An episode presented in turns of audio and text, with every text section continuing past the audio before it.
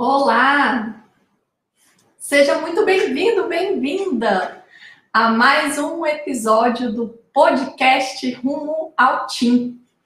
Nesse podcast, nós discutimos as novidades, as curiosidades, atualidades em endocrinologia, todos os assuntos que são relevantes para o um médico interessado em endocrinologia. É, então, se é esse o seu caso, ah, você está no lugar certo e porque aqui a gente vai sempre falar sobre assuntos ah, relevantes da endocrinologia para médicos. Bom, é, meu nome é Mona Lisa Azevedo, eu sou endocrinologista titulada pela SBEM e eu trabalho na formação de médicos em endocrinologia há 17 anos. E hoje eu estou aqui para te falar o que, que você deve fazer quando você ah, recebeu um paciente que chega com uma ressonância da célula túrcica mostrando uma lesão na hipófise. Ah, olha, essa é, é uma situação relativamente comum, né? Então, é, eu acho que vale muito a pena, por isso que eu trouxe esse assunto aqui hoje. E eu quero te convidar para participar com a gente, para mandar suas dúvidas, seus comentários, as suas sugestões. E eu também quero te convidar para se inscrever no nosso canal, se você ainda não está inscrito, inscreva-se, porque a, o nosso canal ele é cheio de conteúdos relevantes para o médico interessado em endocrinologia. E, inclusive, os episódios do podcast eles ficam guardados, né, lá no canal para você assistir a gravação, né, em outros momentos.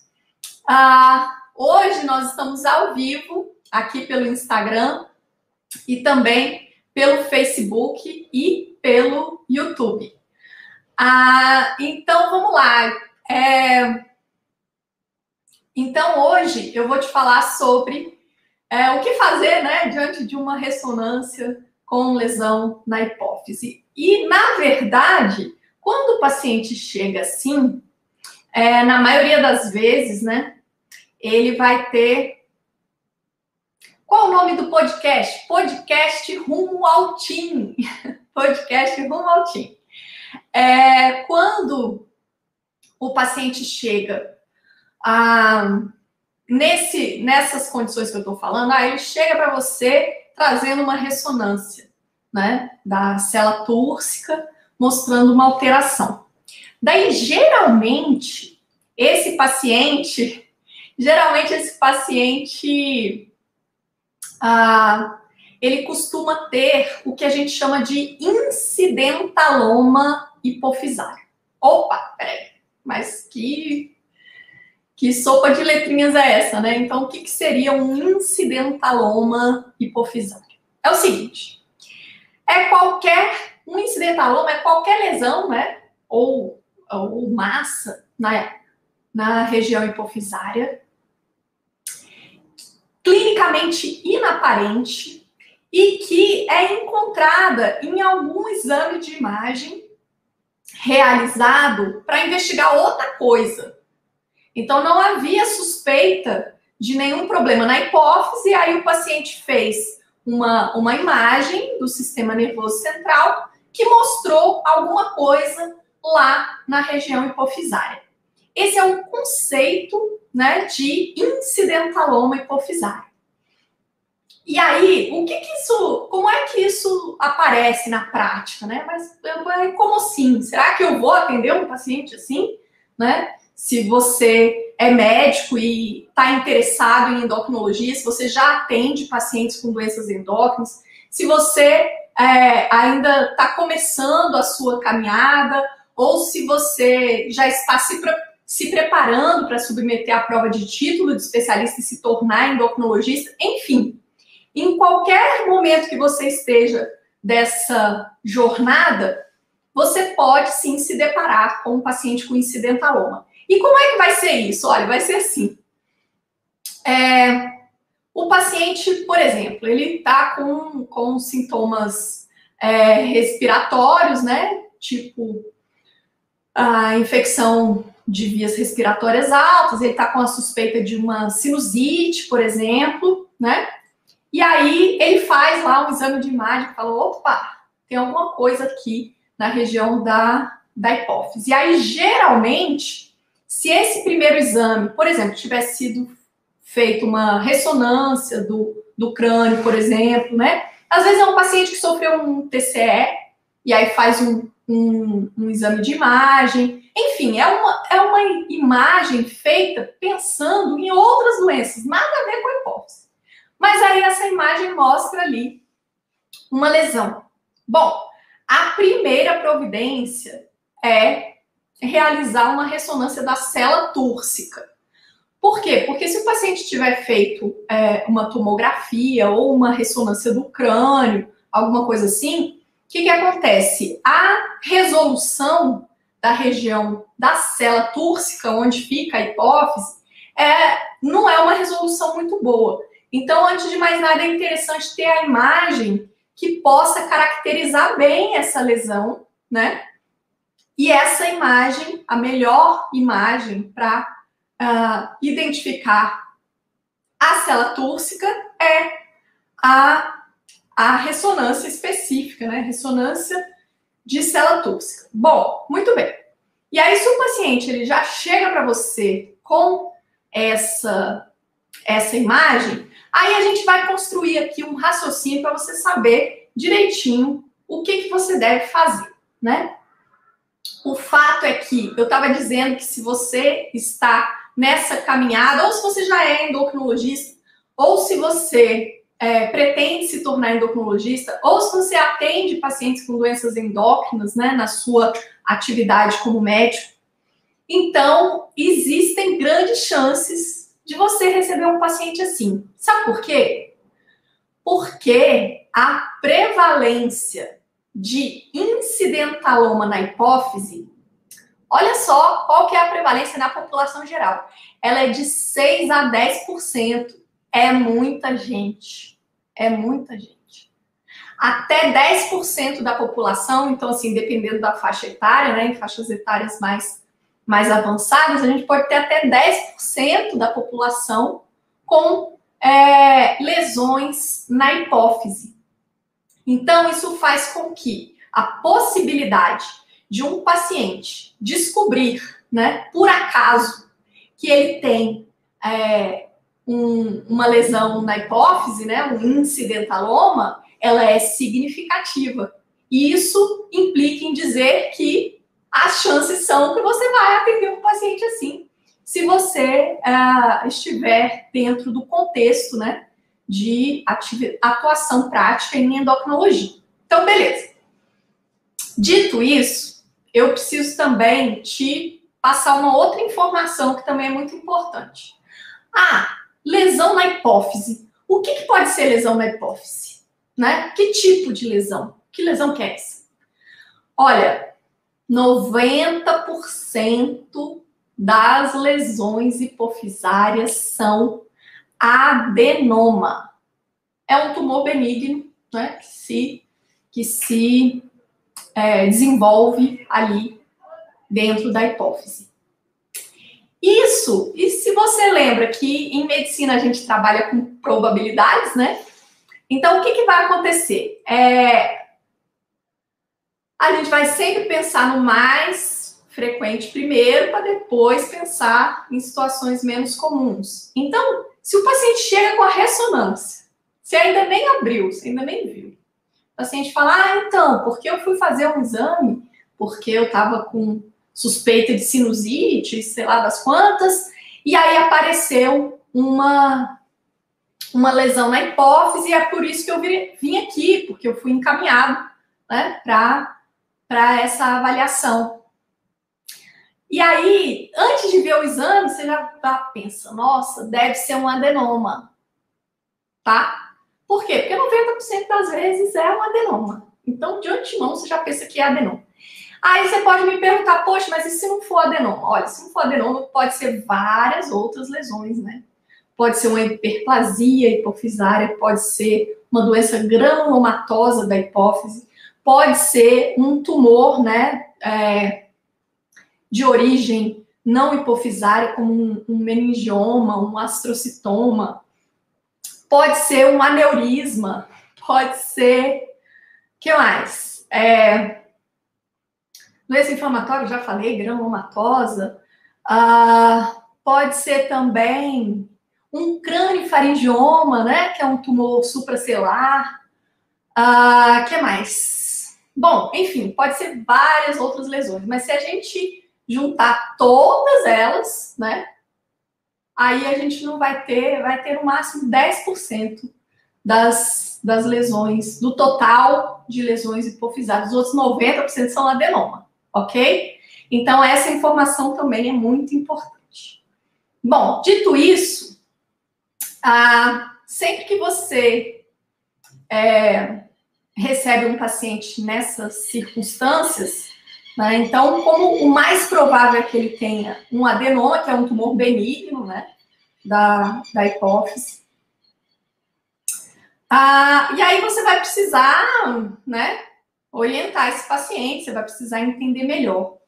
E aí, quais que são ah, os riscos, né, que um adenoma na hipófise pode trazer. Então, assim, o adenoma, ele pode ah, provocar o que a gente chama de efeito de massa, que é o seguinte, aquela região ali da célula túrcica é muito pequenininha, né? É muito pequenininha. Então, se cresce um tumorzinho ali, ele pode comprimir as estruturas vizinhas. E com isso, trazer manifestações clínicas e trazer consequências, né? Então, ah, o que a gente chama de efeito de massa são as consequências do, do da compressão do tumor sobre as estruturas vizinhas a ele, né? Então, o que, que a gente tem de, de manifestação? Ah, a gente tem cefaleia, a gente tem é, ah, compressão e comprometimento de pares cranianos, né, que passam bem lateralmente ao, à hipófise. Ah, e a gente também tem a possibilidade de sintomas visuais, né? Ah, por compressão do quiasma óptico, está passando bem em cima ali da hipófise. Então, se o tumorzinho crescer para cima e comprimir o quiasma, o paciente pode apresentar é, alterações visuais, né? Alterações de campo visual. Bom, então, essa é uma primeira preocupação. Será que essa lesão né, da hipófise, que esse adenoma, né? Vamos, a partir de agora, falar de adenoma, afinal de contas, é a lesão mais comum. É, será que esse adenoma pode provocar efeito de massa? E a segunda preocupação é a seguinte: será que esse adenoma ele pode ser produtor de, de hormônio de forma autônoma? Quer dizer, será que é, a presença dessa lesão pode levar a um quadro de é, hiperfunção hormonal, né? Então, ali na hipófise, só lembrando, né? A hipófise secreta GH. Então, se tiver um adenoma e esse adenoma for produtor de GH, o paciente pode ter acromegalia. A hipófise secreta prolactina. Então, esse tumor pode ser um prolactinoma. A hipófise também secreta ACTH, então o paciente pode ter uma síndrome de Cushing, né? Ah, que mais? Ah, e também o TSH, que muito, muito, muito raramente, né? É, pode ser um. O, o adenoma pode ser secretor de TSH e o paciente pode apresentar uma um, uma, um hipertireoidismo de origem central, né? Por secreção aumentada de TSH.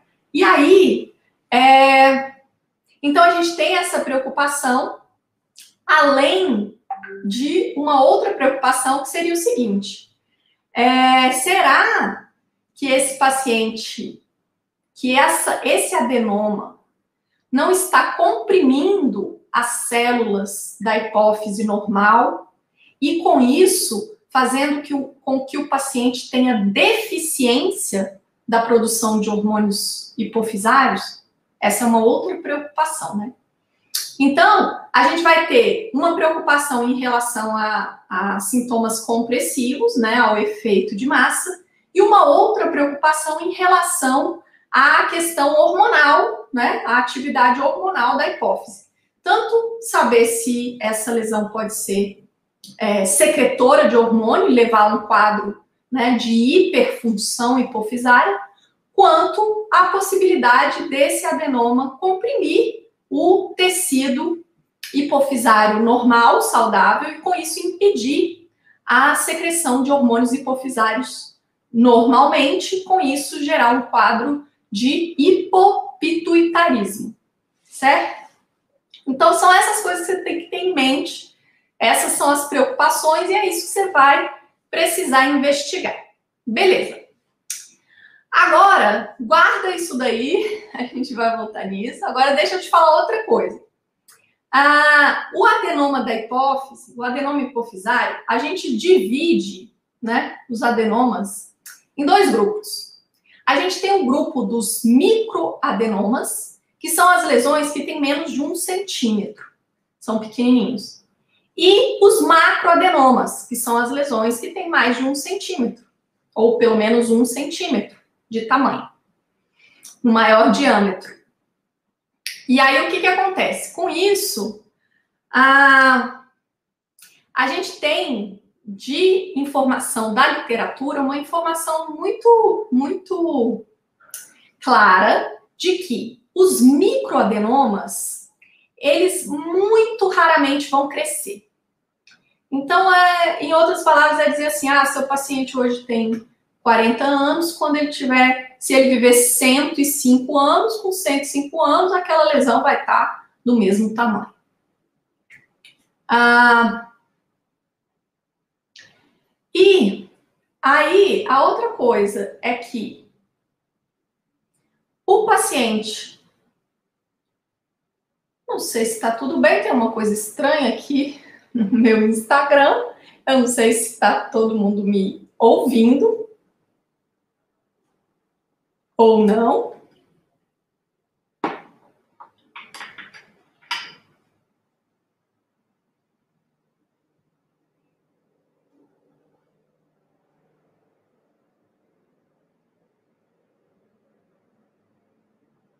Não estão me ouvindo? E agora? Ainda não?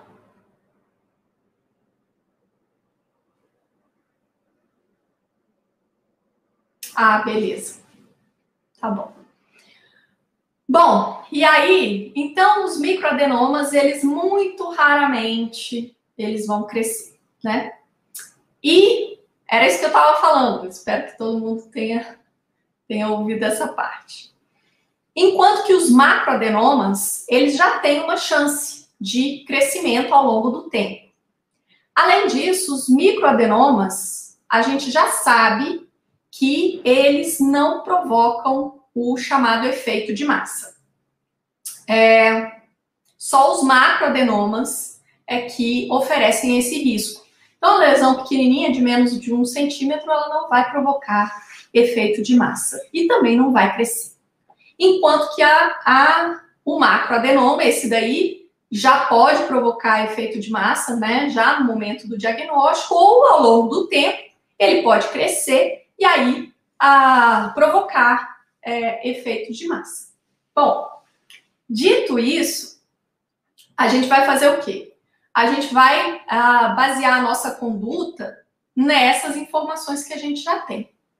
Então, a, a hora que o paciente te entrega a ressonância, quando você abre e vê o, o exame, daí, muito provavelmente, você vai constatar que aquilo ali é um adenoma realmente, né?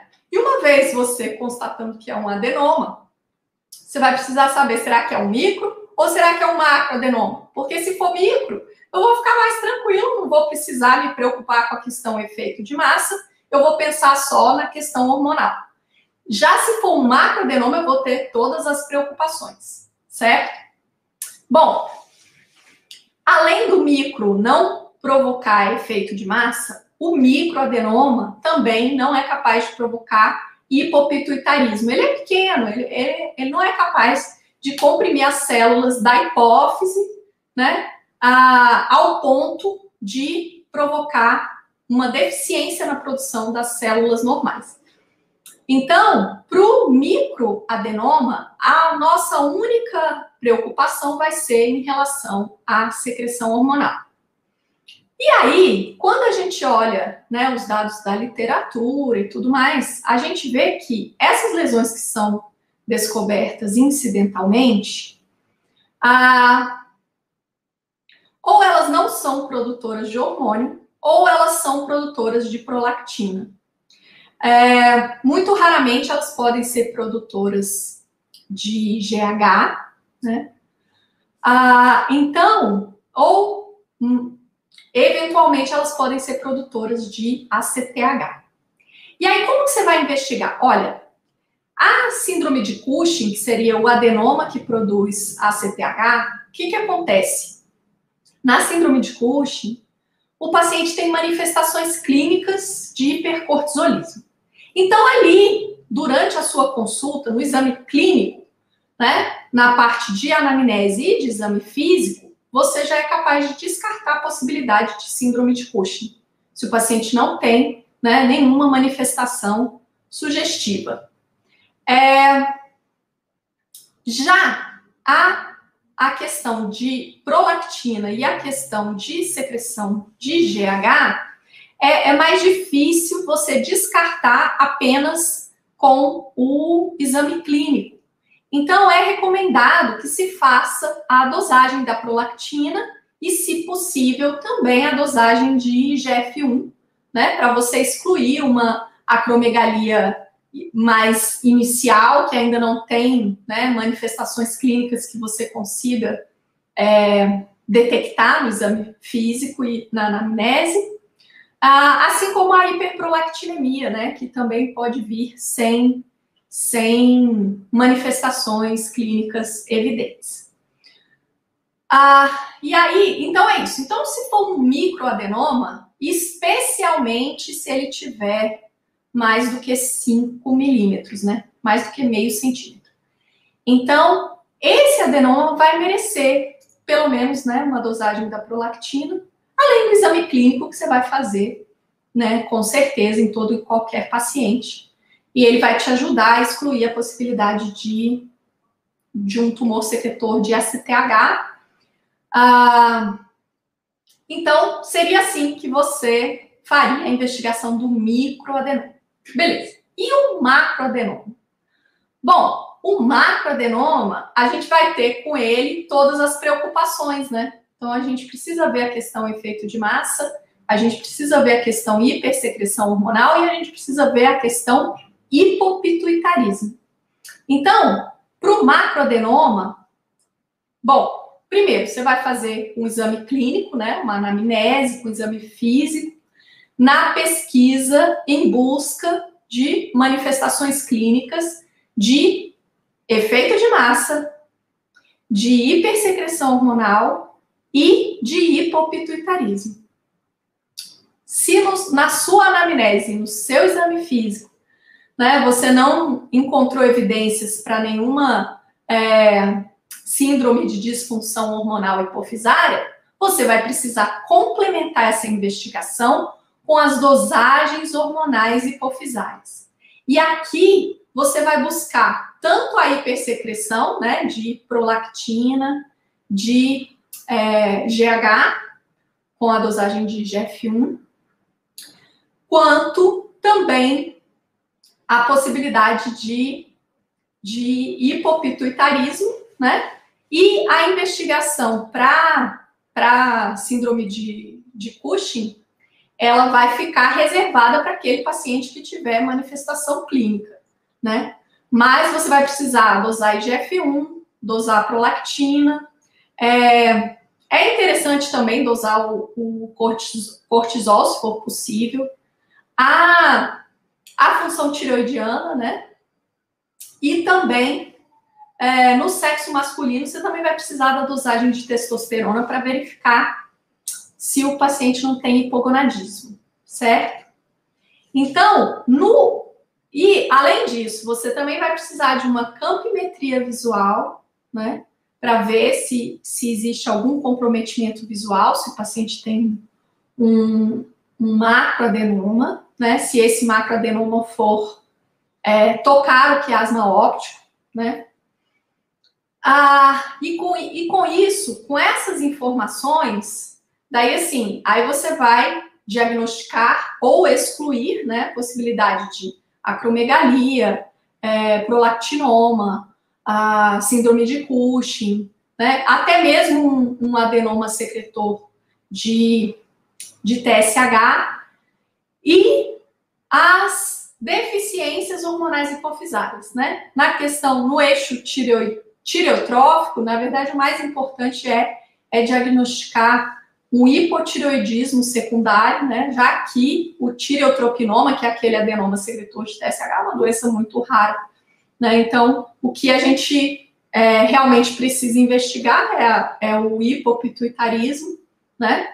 E aí, com a dosagem de cortisol, com a dosagem de T4 e com a dosagem da testosterona, no caso do homem, né? A gente vai ter, além do FSH e LH, a, a gente vai ter uma informação sobre a possibilidade de deficiências dos eixos hipofisários. Então, nesse primeiro momento, para o macroadenoma,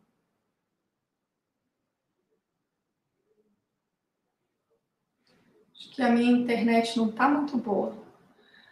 É, nesse primeiro momento, para o macroadenoma, a gente vai precisar de uma investigação hormonal bem mais extensa e da campimetria visual e da avaliação também de, de sintomas, né, relacionados à possibilidade de efeito de massa. Bom, e aí a sua conduta vai ser de acordo com essa avaliação. Então, se a sua é, a sua investigação resultou em um diagnóstico de acromegalia, você vai fazer o tratamento recomendado para acromegalia. Ah, não, eu cheguei à conclusão que isso é um prolactinoma, então é tratar o prolactinoma. Ah, não, esse paciente tem um adenoma não secretor de hormônios. Então, é um adenoma na hipófise que não produz hormônio nenhum. E aí? Olha, se essa lesão não é secretora de hormônios, então você vai precisar ver se existe hipopituitarismo, né? Porque a lesão pode comprimir as células normais. Se houver hipopituitarismo, você vai precisar fazer o tratamento de reposição hormonal de cada eixo deficiente, né? E além disso, você vai avaliar a necessidade da intervenção cirúrgica. Se já havia se já haveria indicação cirúrgica naquele mesmo momento ou se o paciente poderia ser acompanhado, né? E ao longo do tempo, se necessário, encaminhado ao tratamento cirúrgico. Então, é basicamente assim que a gente faz. Se a gente sabe, né, o que que o que está por trás, fica bem mais fácil a gente entender o protocolo, né, o protocolo de de acompanhamento. Então, se o paciente. Ah, se você já sabe né, o comportamento do micro, do macroadenoma, se você já sabe né, a, o que esperar de cada uma dessas lesões, daí você já fica em muito melhores condições de, é, de conduzir, né, sem precisar ficar, ah, meu Deus, espera aí, não decorei, não lembro o que, que eu tenho que fazer, qual que é o próximo passo aqui. Então, assim, se você conhece, né, o, os porquês, fica bem mais fácil de conduzir o paciente. E aí, então, é, esse foi o nosso tema, né, de hoje. Hoje nós discutimos é, o que fazer quando o paciente chega com um incidentaloma na hipófise né? No começo eu falei o que fazer quando o paciente chega com lesão na hipófise. E aí agora, finalizando, eu já, já te digo o que fazer quando o paciente chega com um incidentaloma, né? Como abordar o incidentaloma da hipófise. Bom, então eu quero te convidar para você, para o próximo episódio do podcast Rumo ao Team. Próximo episódio, número 20, vai ser. Eu vou te dar cinco dicas de endocrinologia. Então, se você é médico, é, eu vou te dar cinco dicas sobre endocrinologia para médicos.